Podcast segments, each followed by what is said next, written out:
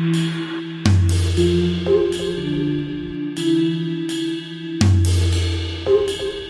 laden Sie ein, kommen Sie mit ins Boot, tun Sie etwas für das Bildungspaket, dass es auf den Weg kommt. 700 Millionen Euro für die bedürftigen Kinder, das hat es vorher so noch nicht gegeben. Packen wir es an, dass wir in diesem Land tatsächlich auch Chancengerechtigkeit für die Kinder herstellen. Vielen Dank.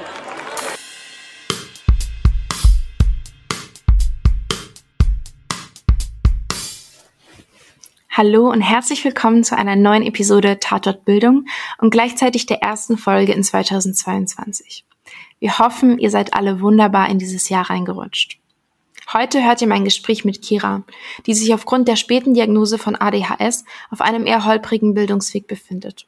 Als Erstakademikerin ihrer Familie studiert sie momentan noch soziale Arbeit im Bachelor. In dieser Folge sprechen wir über die Beeinträchtigung, die Neurodivergenzen wie ADS oder ADHS mit sich bringen, Stereotype und inwiefern Bildungsungerechtigkeit dadurch entsteht.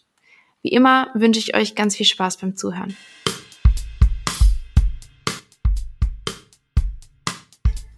Hallo, liebe Kira. Hallo, vielen Dank für die Einladung. Sehr gerne. Wie geht's dir? Wo bist du? Und was machst du, abgesehen vom, vom, vom mit mir sprechen? Wo ich bin, ähm, aktuell zu Hause in meinem äh, Homeoffice am Schreibtisch. mir geht es heute eigentlich ganz gut.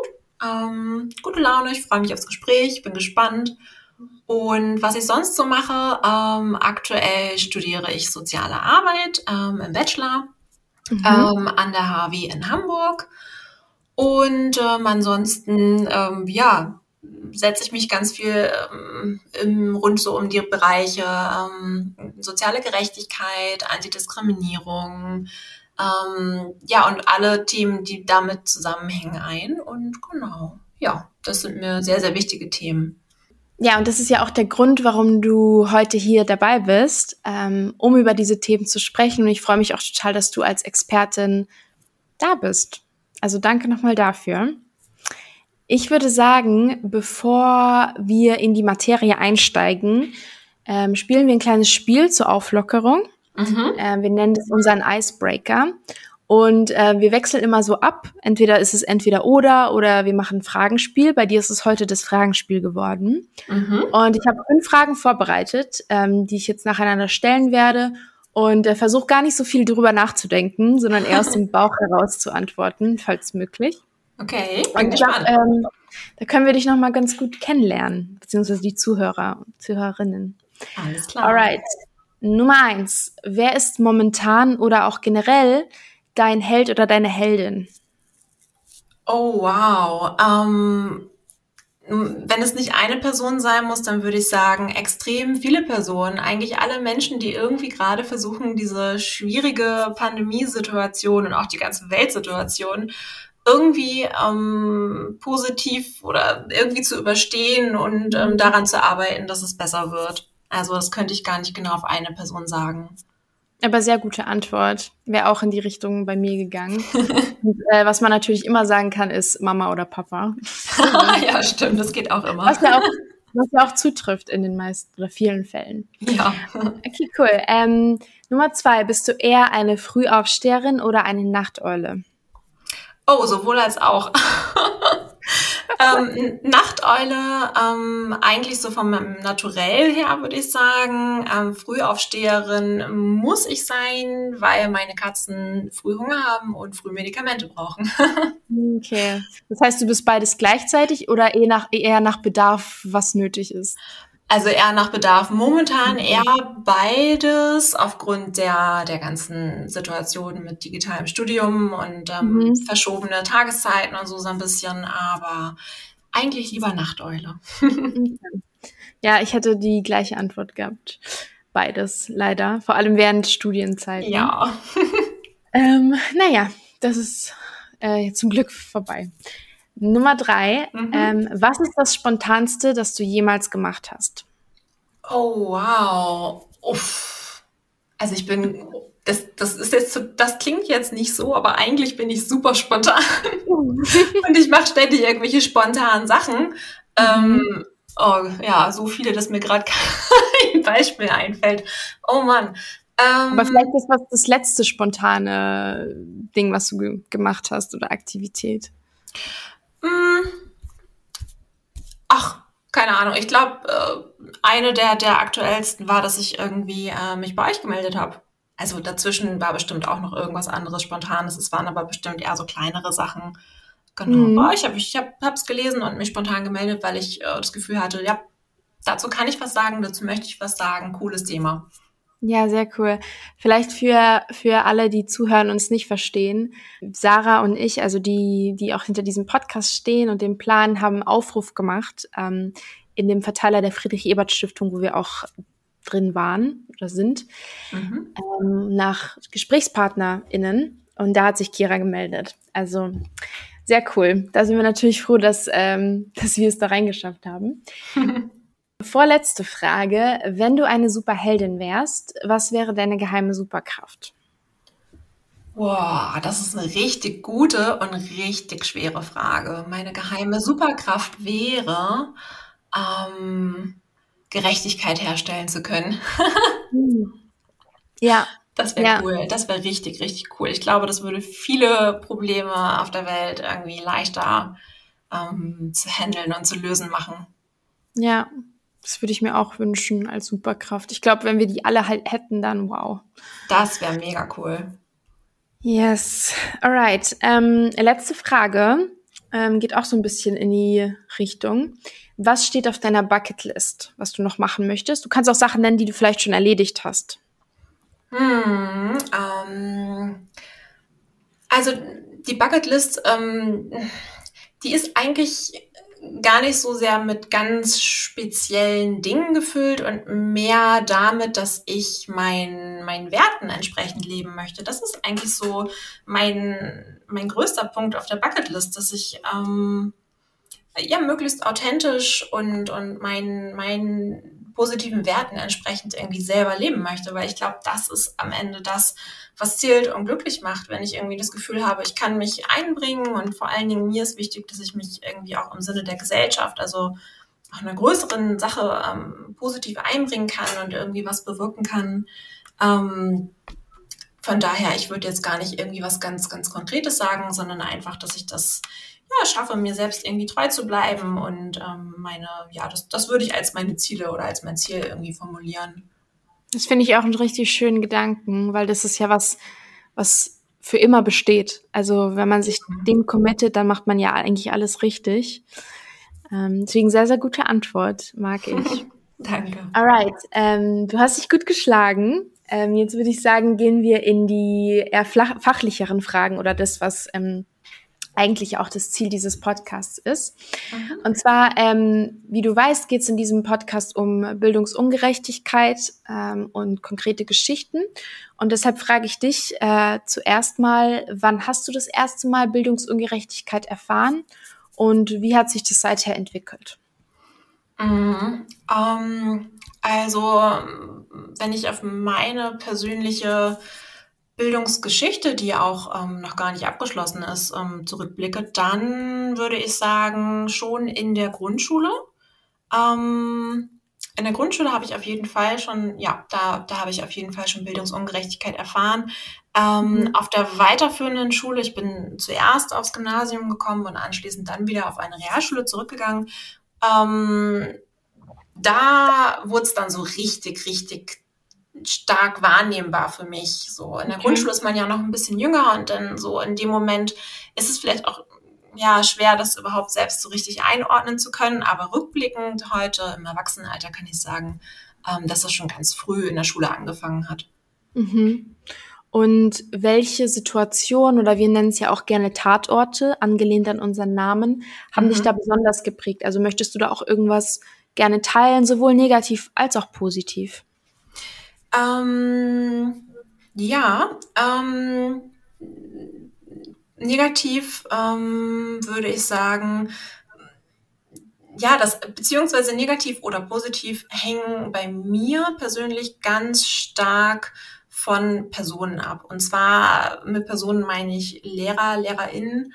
Ähm, ich hatte da sowohl einige positive Beispiele, aber auch ähm, relativ viele sehr negative Beispiele, also LehrerInnen und Lehrer, die mir nicht gerecht wurden, im wahrsten Sinne des Wortes, und die auch äh, sehr unfair und ähm, auch sehr verletzend, gerade ähm, in Bezug auf das Kindesalter, also ne, wenn man ein kleines Kind ist, ähm, waren mhm. die einfach sehr ungerecht. Die haben ähm, mich als meine schulischen Leistungen, ähm, vor allen Dingen auf den weiterführenden Schulen, ähm, deutlich nachgelassen haben, nachdem sie ähm, in der Grundschule eigentlich noch gut oder sehr gut waren, ähm, persönlich sehr unfair behandelt und aber auch äh, ja richtig beleidigt und auch ähm, ja wie soll ich sagen, es war eigentlich ja es war sehr sehr verletzend als kleines Kind, mhm. ähm, wenn dir dann nicht unbedingt genau in den Worten, aber so sag ich mal, so vom, von der Bedeutung her eigentlich gesagt wird, dass du zu doof oder zu dumm bist. Und sowas als Kind zu hören, das ist ähm, wahnsinnig ungerecht und ähm, fachlich natürlich auch ähm, in keinster Art und Weise fachlich. Also das ist natürlich auch total falsch. Und ähm, ja, das ist so für mich aber alle ganz, ganz prägend gewesen. Gerade mhm. ne, in, in jungen Jahren ähm, da nimmt man sich Sachen einfach auch ganz anders zu Herzen. Als Kind kann man es, wie gesagt, meines Erachtens oft gar nicht richtig einordnen und ähm, ja, glaubt das dann auch natürlich sehr schnell, was einem dann Lehrer oder Lehrerin sagen. Klar. Daher Tatort auf jeden Fall Klassenzimmer, würde ich sagen, bei mir. Hm. Ja.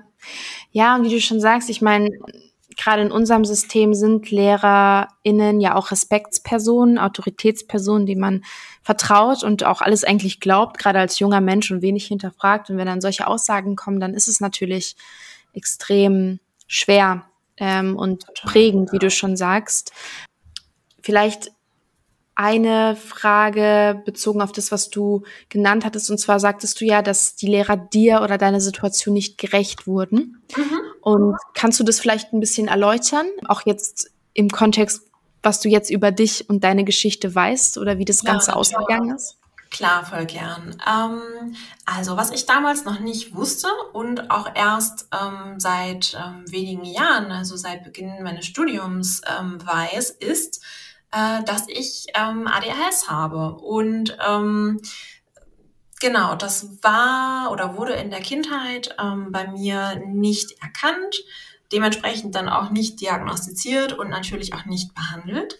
Ähm, mhm. Und das hat sich bei mir, ähm, also das ist, ähm, da können wir gleich bestimmt noch näher drauf eingehen, ja, ähm, eine, ja, symptomatisch ist es auf jeden Fall sehr, sehr vielfältig. Ähm, ich glaube, fast alle Menschen kennen bestimmt so dieses Stereotyp oder diese Stereotype von ähm, kleinen Jungen, die irgendwie hyperaktiv sind und ständig laut und andere und sich selbst ablenken ähm, und haben wahrscheinlich das so im Kopf, wenn man irgendwie hört ADHS. Mm. Und es ist aber auch so, dass eben auch Mädchen, Frauen oder weiblich gelesene Personen genauso davon betroffen sein können ähm, tatsächlich etwas seltener, aber ebenso davon betroffen sein können. Und bei mir war es so, ähm, dass ich das war und bin. Ähm, und bei mir ist ja der Witz, die Ironie an der Sache, dass mein Verhalten damals ähm, eigentlich dem so diesem Stereotyp des ADHS-Jungen entsprach, aber eben halt als Mädchen.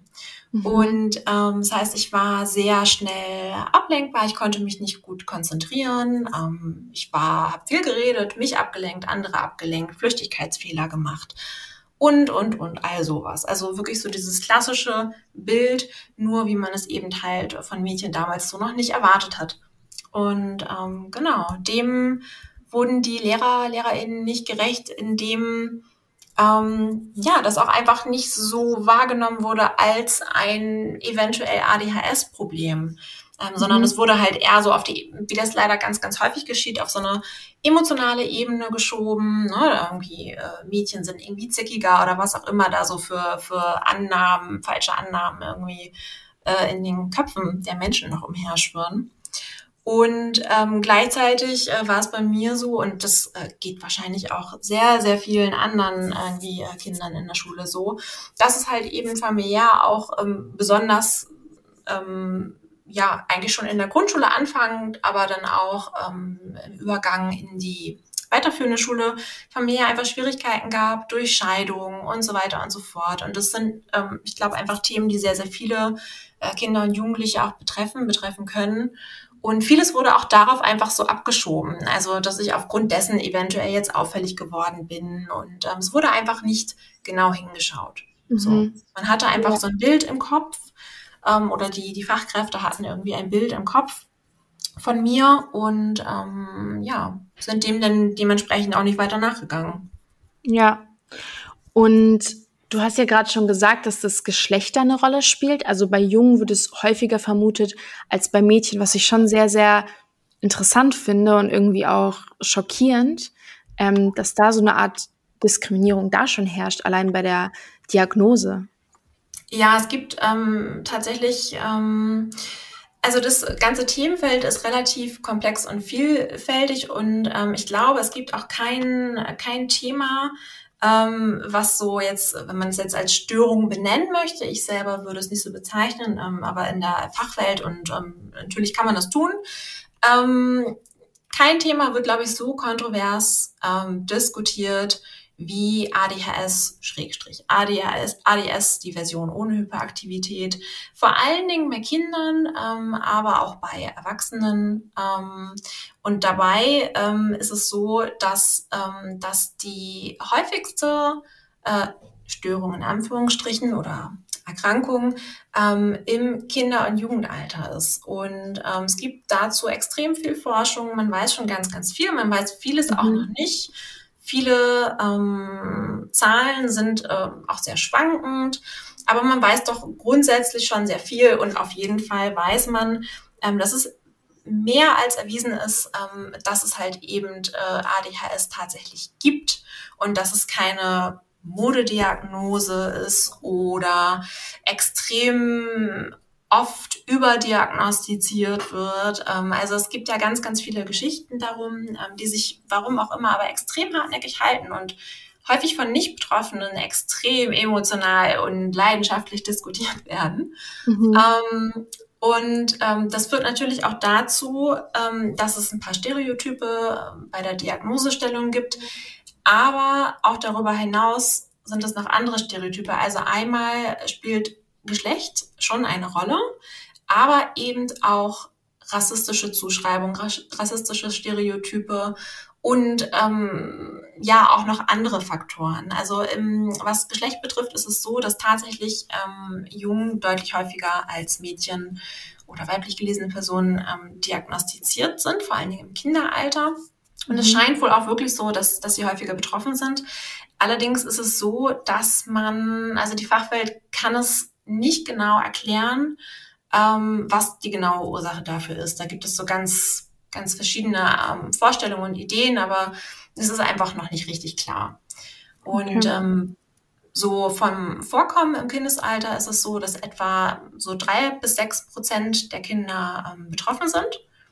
Und ähm, bis ja, ich glaube, bis zu den 1990er Jahren ging man davon aus, dass es sich äh, auf mysteriöse Art und Weise angeblich im Erwachsenenalter verwächst, in Anführungsstrichen, und ähm, ADS, ADHS bei Erwachsenen gar keine Rolle mehr spielt.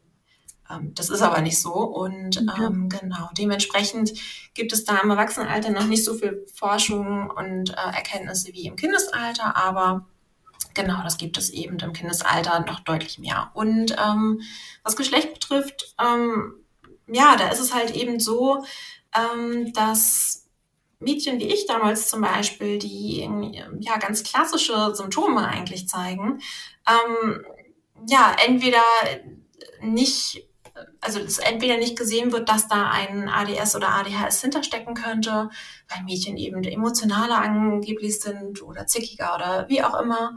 Ähm, und gleichzeitig, die Klassiker. Genau, die Klassiker. Und ähm, das führt dann einfach häufig dazu, dass Mädchen, junge Frauen oder auch irgendwie erwachsene Frauen und weiblich gelesene Personen äh, nicht oder sehr viel später diagnostiziert werden. Ähm, es gibt ja auch dieses Gerücht, dass es im Kindesalter angeblich viel zu oft diagnostiziert wird, so als Modediagnose. Das ist aber auch widerlegt. Also das stimmt definitiv nicht. Ähm, Im Erwachsenenalter ist es sogar unterdiagnostiziert. Also da stellt man immer wieder fest, dass es sehr viele Erwachsene, ähm, besonders auch Frauen, weiblich gelesene Personen gibt, ähm, die ähm, ja den Diagnosekriterien entsprechen, aber nicht diagnostiziert wurden bislang und auch dementsprechend noch nicht behandelt wurden. Und okay. ähm, genau, also Geschlecht ist ein Punkt, ähm, aber halt eben auch so rassistische Zuschreibungen, ähm, was zum Beispiel auch irgendwie, was ich auch häufiger schon gehört und ähm, wahrgenommen habe, sind zum Beispiel oder ist zum Beispiel, dass eine Diagnose zum Beispiel bei einem schwarzen Jungen nicht gestellt wird oder einem Mädchen auch wieder. Da kommt dann natürlich noch Geschlecht und eben auch ähm, eine Art von Rassismus hinzu ähm, zusammen dass dann zum Beispiel gesagt wird, nee, das ist irgendwie, ähm, das, äh, was weiß ich, das Temperament, das irgendwie, ne? Also da, da werden dann halt eben noch so rassistische Stereotype irgendwie zugeschrieben, die dann zusätzlich noch eine Diagnose verhindern oder erschweren können. Ähm, und ähm, das summiert sich dann einfach so auf und das macht es dann irgendwann wirklich sehr schwer für Betroffene überhaupt an eine richtige Diagnose und auch an Hilfe zu kommen. Ja, definitiv. Also das wäre jetzt auch meine Frage gewesen, ähm, dass du nochmal auf dieses Thema rassistische Stereotype eingehst, weil das war mir gar nicht so bewusst, dass das in mhm. diesem Feld auch existiert, ähm, was natürlich auch wieder krass ist und eigentlich unglaublich. Gleichzeitig ja. wundert es einen auch irgendwie nicht. Leider nicht, nein. Und das, was du jetzt noch erwähnt hattest mit dem, also du hast ja schon gesagt, dass du selber ADHS, also was bei dir erst spät diagnostiziert wurde mhm. und dass oft ähm, auch dieser Gedanke besteht, dass es sich bei Erwachsenen verwächst, nicht mehr da ist. War das jetzt bei dir ein Ausnahmefall, dass es noch diagnostiziert wurde oder ist es tatsächlich häufiger so, dass Menschen erst spät mit einer Neurodivergenz diagnostiziert werden? Mhm. Also ich denke, ähm, ja, auch da ist es so von den Zahlen her, dass das total variiert. Ich kann, ähm, was ich auf jeden Fall sagen kann, also wo, wo sich so die Forschung einig ist, ist, dass mindestens ähm, die Hälfte der Erwachsenen, also der Kinder, die ADHS oder ADS im, Kindesalter haben, dass es auch bei mindestens der Hälfte im Erwachsenenalter fortbesteht. Einige sagen sogar bis zu 80 Prozent. Allerdings weiß man nicht ganz genau, wie viele dann nun tatsächlich ähm, auch im Erwachsenenalter, äh, wenn es im Kindesalter nicht erkannt wurde, nachträglich diagnostiziert werden. Ähm, mein, das ist aber eher so meine subjektive Wahrnehmung, die deckt sich aber auch so mit der subjektiven Wahrnehmung von vielen anderen Betroffenen, ist, dass das Bewusstsein einfach zunimmt, ähm, gerade eben in Bezug auf ADHS im Erwachsenenalter. Ähm, und auch eben so dieser Gender-Aspekt, dass, ähm, dass es bei, bei Frauen und weiblich gelesenen Personen eben ähm, ja, seltener erkannt oder schwerer erkannt wird. Also so grundsätzlich habe ich schon das Gefühl, dass sich das Bewusstsein ähm, verbessert, also dass es mhm. zunimmt, ähm, dass es eben ein, ein, ein wichtiges Thema ist und ähm, dementsprechend dann auch noch diagnostiziert wird. Was ich aber ganz, ganz häufig erlebe, ähm, ist, dass es eher so auf Eigeninitiative von dem Betroffenen selbst im Erwachsenenalter angesprochen und eventuell getestet oder diagnostiziert mhm. wird. Also dass ähm, die betroffenen Personen selbst ähm, häufig schon, wie das bei mir zum Beispiel auch der Fall ist, irgendwie eine Geschichte haben von ähm, vielen verschiedenen Diagnosen, also psychischen Erkrankungen, die vorher gestellt wurden, bevor ADHS irgendwie zur Sprache kam, ähm, die sich dann im Nachhinein aber entweder als nicht vollständig, weil sie zum Beispiel begleitend zu einem unerkannten ADHS-Auftreten erweisen oder mhm. aber auch einfach als Fehldiagnosen. Da ist zum Beispiel auch wieder so ein bisschen so ein Gender-Aspekt, ohne dass ich da jetzt ganz konkrete Zahlen sagen kann. Aber häufig ist es zum Beispiel so, dass Frauen und weiblich gelesene Personen eher ähm, auch oft so eine eben wieder auf der emotionalen Ebene diagnostiziert und ähm, stigmatisiert und auch so pathologisiert werden. Mhm. Also zum Beispiel ähm, Thema Persönlichkeitsstörungen, da geht es dann zum Beispiel eher darum, dass vielleicht ein irgendwie eine Frau, ähm, die so klassische ADHS-Symptome, vielleicht auch mit Hyperaktivität und einer verstärkten Impulsivität zeigt, vielleicht eher mit zum Beispiel einer Borderline, also einer emotional instabilen Persönlichkeitsstörung diagnostiziert wird, als zum Beispiel mit ADHS. So. Ähm, mhm. Also das sind auch so dieser Aspekt von, von Gender, ich glaube, der ist leider irgendwie doch immer noch relevant. Und ähm, bei mir war es auch so, nachdem ich die, ähm, also ich selber habe auch die, ähm, bin einfach hartnäckig geblieben ähm, weil ich äh, einfach ewig den Verdacht gehegt habe, dass ich ADHS haben könnte. Ähm, besonders im, im, Studium hat sich das dann so richtig rausgestellt, weil da einfach ja auch nochmal ganz andere Anforderungen an Selbstorganisation, Aufmerksamkeitssteuerung und so und Fokussierung sind, die ähm, ja, die, die bei mir einfach so dazu geführt haben, dass das Thema irgendwie immer wieder auf mich zukam und in der, ja, bei Therapeuten oder Ärzten, Ärztinnen wurde das aber auch länger nicht ernst genommen. Also ich habe es immer wieder angesprochen. Irgendwann habe ich dann ähm, einen der ähm, schwer umkämpften Plätze für ein ähm, Diagnostik, ähm, für Diagnostik bekommen und das hat sich dann auch bestätigt. Und ähm, darüber sind dann wiederum in meinem Umfeld ähm, sowohl Freunde, Bekannte als auch KommilitonInnen irgendwie auf das Thema wiederum aufmerksam geworden und haben sich selbst in meinen Problemen wiedererkannt. Also auch wieder mhm. sozusagen die eigene Initiative und ganz viele, ähm, ich weiß gar nicht, wie viele Leute es inzwischen schon sind, aber es sind bestimmt schon mehr, als ich an beiden Händen abzählen kann, ähm, sind dann irgendwie mit mir ins Gespräch gekommen, weil ich da einfach auch sehr offen drüber spreche und das auch eine Zeit lang sehr offen ähm, auch in den sozialen Medien thematisiert habe. Und die haben mich dann befragt und ähm, haben, ne, also wie das für mich ist und wie es bei ihnen ist und ähm, was ich dazu denke, was ich ihnen empfehlen kann, ab, wo man sich vielleicht testen lassen kann. Und äh, tatsächlich wurden bisher alle von den Menschen dann auch wirklich diagnostiziert.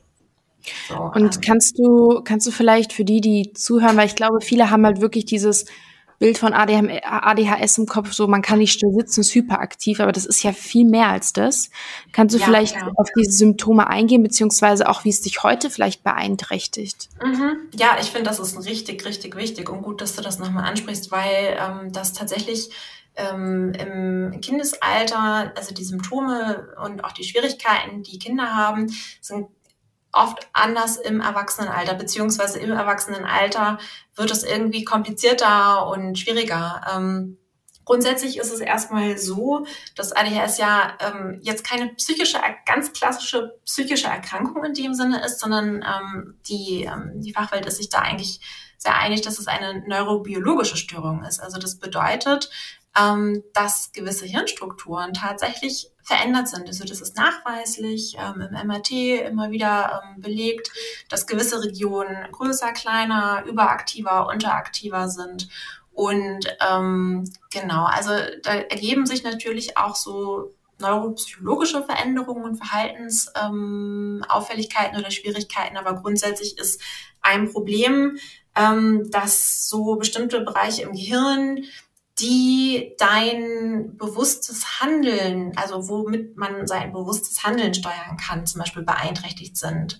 Impulskontrolle ist davon auf jeden Fall betroffen und ganz besonders eben auch, ähm, das heißt ja Aufmerksamkeitsdefizit, Hyperaktivitätsstörung, das ist eigentlich schon ein irreführender Name, weil ganz viele denken entweder, die Leute wollen im Mittelpunkt stehen und wollen mhm. Aufmerksamkeit, weil ihnen Aufmerksamkeit fehlt, oder genau. sie haben keine Aufmerksamkeit und beides ist komplett falsch die Aufmerksamkeit ist da, sie ist einfach nur überall. Also es geht überhaupt mhm. nicht darum, dass Menschen mit ADS oder ADHS irgendwie im Mittelpunkt stehen wollen ähm, oder dass sie sich gar nicht, ähm, gar keine Aufmerksamkeit haben. Ähm, die Reizfilterung, also alles, was wir an Außenreizen so wahrnehmen, sei es jetzt, was wir sehen, hören, fühlen und so weiter, ähm, da gibt es ja bei Menschen, ähm, die kein ADS haben oder ADHS haben, einfach so einen eingebauten Reizfilter. Und bei betroffenen Menschen ähm, funktioniert der sehr viel schlechter. Also die Ausprägung ist total unterschiedlich. Ähm, die Symptome können auch ganz unterschiedlich schwer oder leicht oder auch generell unterschiedlich ausgeprägt sein. Aber das ist so ein ganz wichtiger Punkt. Und ähm, da kommt einfach sehr vieles zusammen. Und unterm Strich ist es einfach so, dass ähm, Menschen mit ADHS die Welt ja ganz anders wahrnehmen. Und ähm, das ist auch keine erworbene Störung oder Erkrankung in dem Sinne, sondern ähm, es hat einen ganz, ganz hohen genetischen Faktor. Also die okay. Ab Erblichkeit ist sehr, sehr hoch. Und genau, es kommen dann schon noch so ein paar, also man geht davon aus, ganz genau weiß man es auch da wieder nicht, dass halt ähm, so bestimmte genetische Faktoren natürlich extrem wichtig sind, aber eben auch so Wechselwirkungen von, von Umwelteinflüssen mhm. und so sozialen Faktoren und so auch noch eine untergeordnete Rolle spielen können. Und es führt einfach dazu insgesamt, dass auch ähm, die Neurotransmitter, also die Botenstoffe in unserem Gehirn, die für ganz, ganz viele verschiedene Funktionen zuständig sind, im Ungleichgewicht sind. Vor allen Dingen ähm, ist zu wenig Dopamin, aber man geht auch von zu wenig Noradrenalin ähm, aus, dass davon zu wenig vorhanden ist. Und das ähm, ja, wirkt sich einfach ganz, ganz vielfältig auf, aus. Also eigentlich mhm. auf fast alle Lebensbereiche.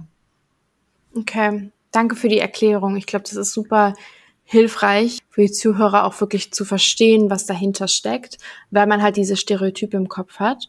Mhm. Vielleicht kannst du das dann noch mal jetzt, wo wir auch mehr deine Situation kennen, das noch mal rückbeziehen auf deine Schullaufbahn beziehungsweise deine deinen Bildungsweg generell und mhm. was für Hürden sich dann auch aufgetan haben für dich aufgrund ähm, dieser Diagnose oder aufgrund von ADHS generell. Mhm.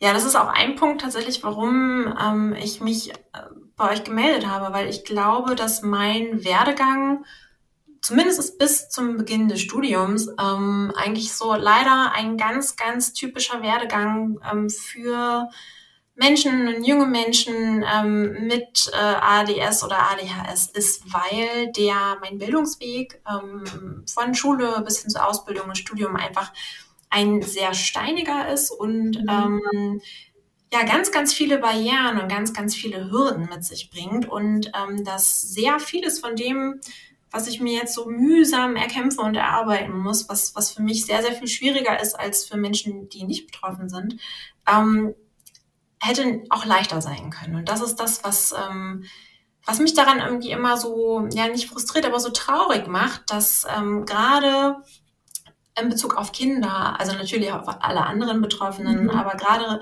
junge Kinder, ähm, kleine Kinder in der Schule, ne, da kommen wir wieder auf das Thema von ähm, vorhin zurück. Wenn ihnen irgendwie ständig vermittelt wird, sie seien nicht richtig, ähm, sie strengen sich nicht genug an oder im Worst Case, sie sind zu dumm, in Anführungsstrichen. Ähm, das brennt sich einfach so sehr ein und das ist ähm, ganz, ganz prägend und sehr schwer, diese, diese falschen Annahmen über sich selbst dann auch wieder irgendwo zu verlernen und abzulegen. Klar. Und, ähm, das ist ein ganz mühsamer Prozess ähm, von, und ich glaube, ich bin da sehr, sehr beispielhaft einfach für.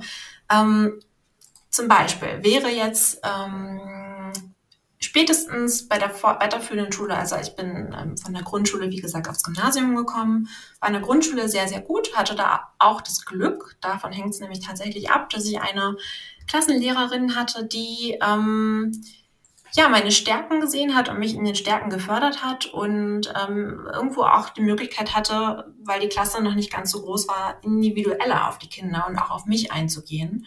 Und ähm, das hat sie, glaube ich, sehr, sehr gut geschafft. Und da konnte das dementsprechend dann, da konnte ich das, glaube ich, einfach noch ein bisschen besser kompensieren.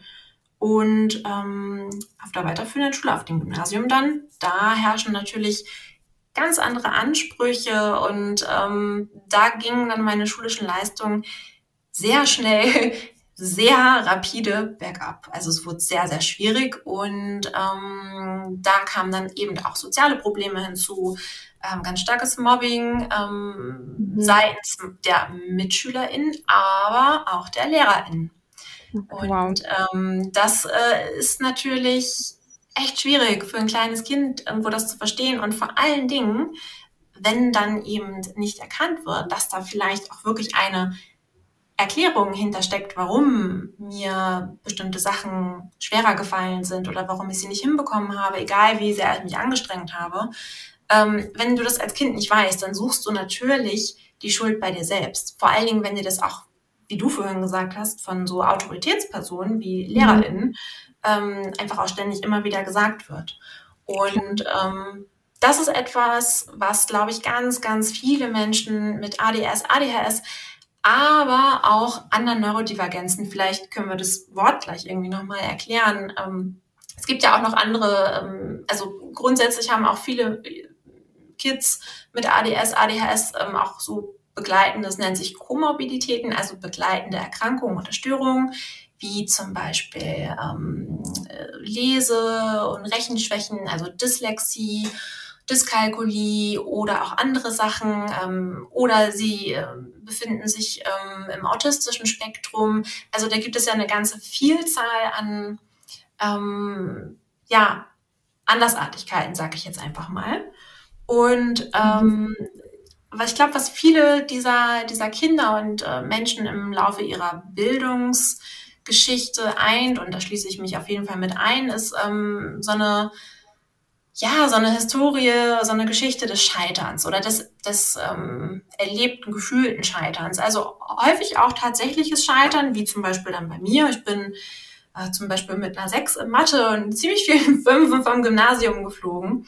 Mhm. Und ähm, das geht, glaube ich, auch vielen anderen Betroffenen so, dass ähm, gerade wenn die Diagnose vielleicht nicht erkannt wird, ähm, dass das natürlich extrem viel an dem Selbstwert erstmal macht und auch an dein, deinem, deiner eigenen Identität. Irgendwann glaubt man einfach, dass man so ist, also dass man zu dumm ist, dass man zu faul ist, dass man sich einfach nur mehr anstrengen müsste. Also, ne, weil dadurch, dass das das ganze Leben lang immer wieder ähm, einem selbst gespiegelt wird, dass es angeblich so ist, geht das irgendwann darin über, dass du das als Selbstüberzeugung von dir selbst übernimmst. Und ähm, ich glaube, das geht ganz, ganz vielen so. Ich bin immer wieder mit relativ vielen anderen betroffenen Menschen im Austausch, privat, persönlich, direkt, aber auch online. Und ähm, das ist etwas, was ich auch ganz, ganz häufig höre. Und das zieht so viel nach sich. Das finde ich furchtbar schade. Und hätte man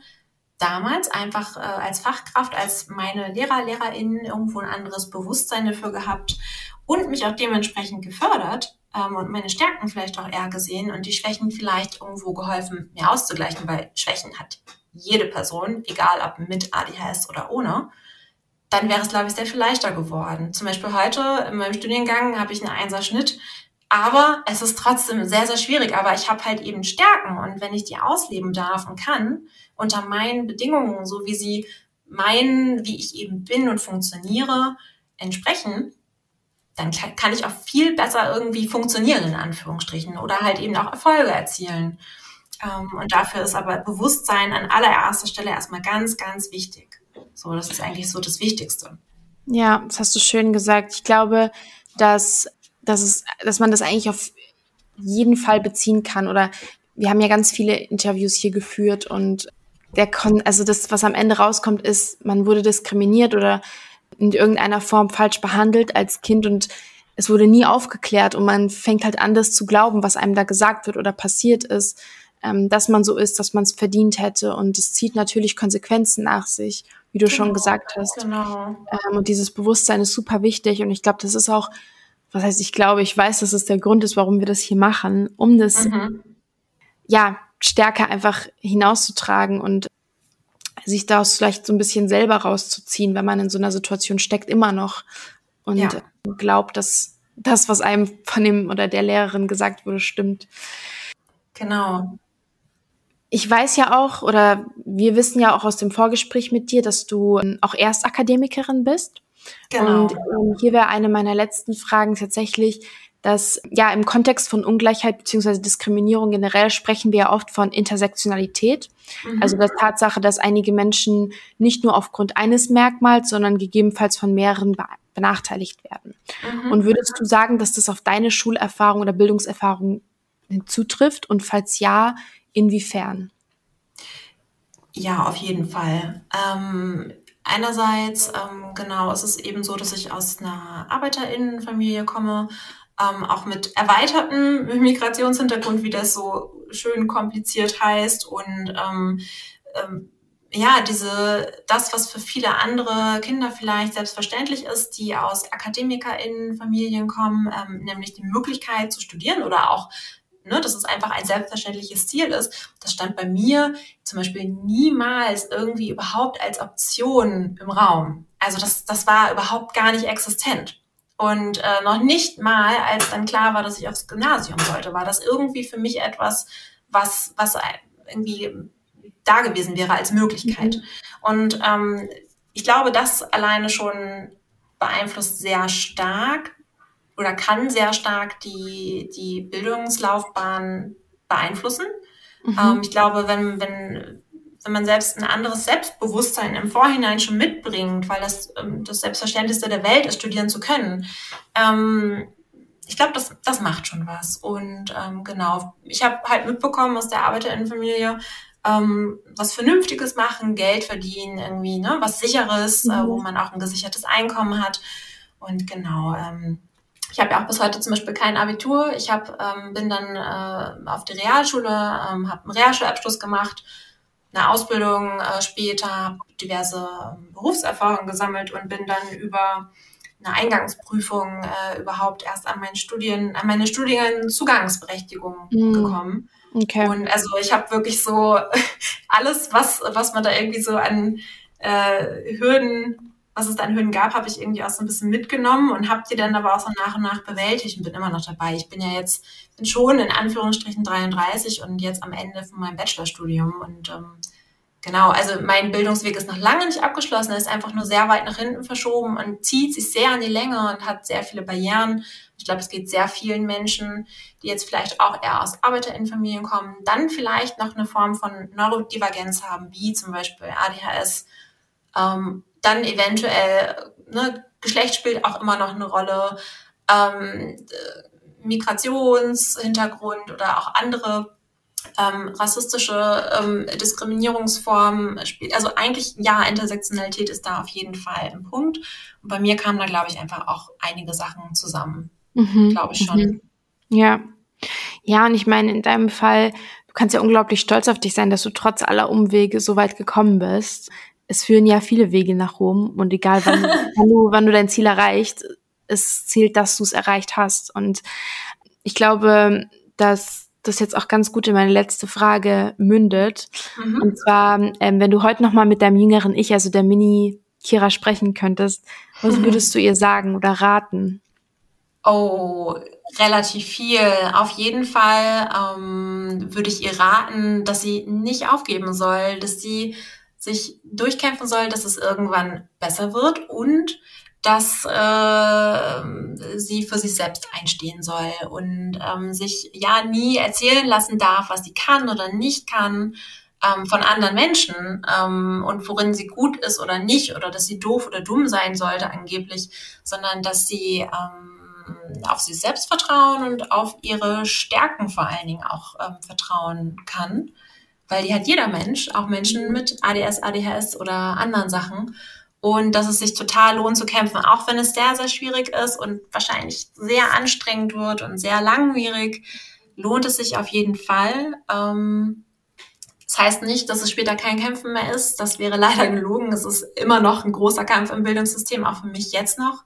Aber es lohnt sich und es wird leichter. Und mhm. ähm, ja, man soll sich auf jeden Fall Verbündete suchen und Gleichgesinnte. Ja, auf jeden Fall. Hast du schön gesagt. Ich danke dir an dieser Stelle für deine ehrlichen Worte und dass du uns hast teilhaben lassen an deiner Geschichte und deinen Gedanken. Ich ähm, freue mich total, wenn äh, das Feedback zu der Folge kommt.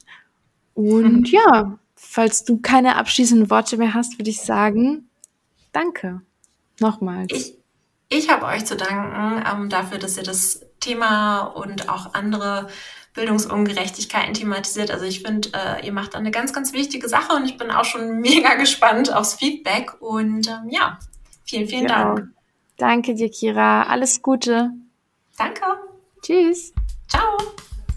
Das war's mal wieder mit einer Episode Tatortbildung. Dieser Podcast gehört zu The Good Gap, einer Initiative, die sich gegen Bildungsungerechtigkeit einsetzt. Wir bieten kostenlose Nachhilfe und Mentoring für Jugendliche und Schülerinnen und Schüler an. Wenn ihr Teil davon sein oder unser Angebot wahrnehmen möchtet, dann schaut gerne auf unserer Webseite unter thegood-gap.com vorbei oder auf unserem Instagram at the-goodgap. Abonniert diesen Podcast, hinterlasst Feedback. Wir freuen uns aufs nächste Mal. Bis in zwei Wochen. Bleibt gesund.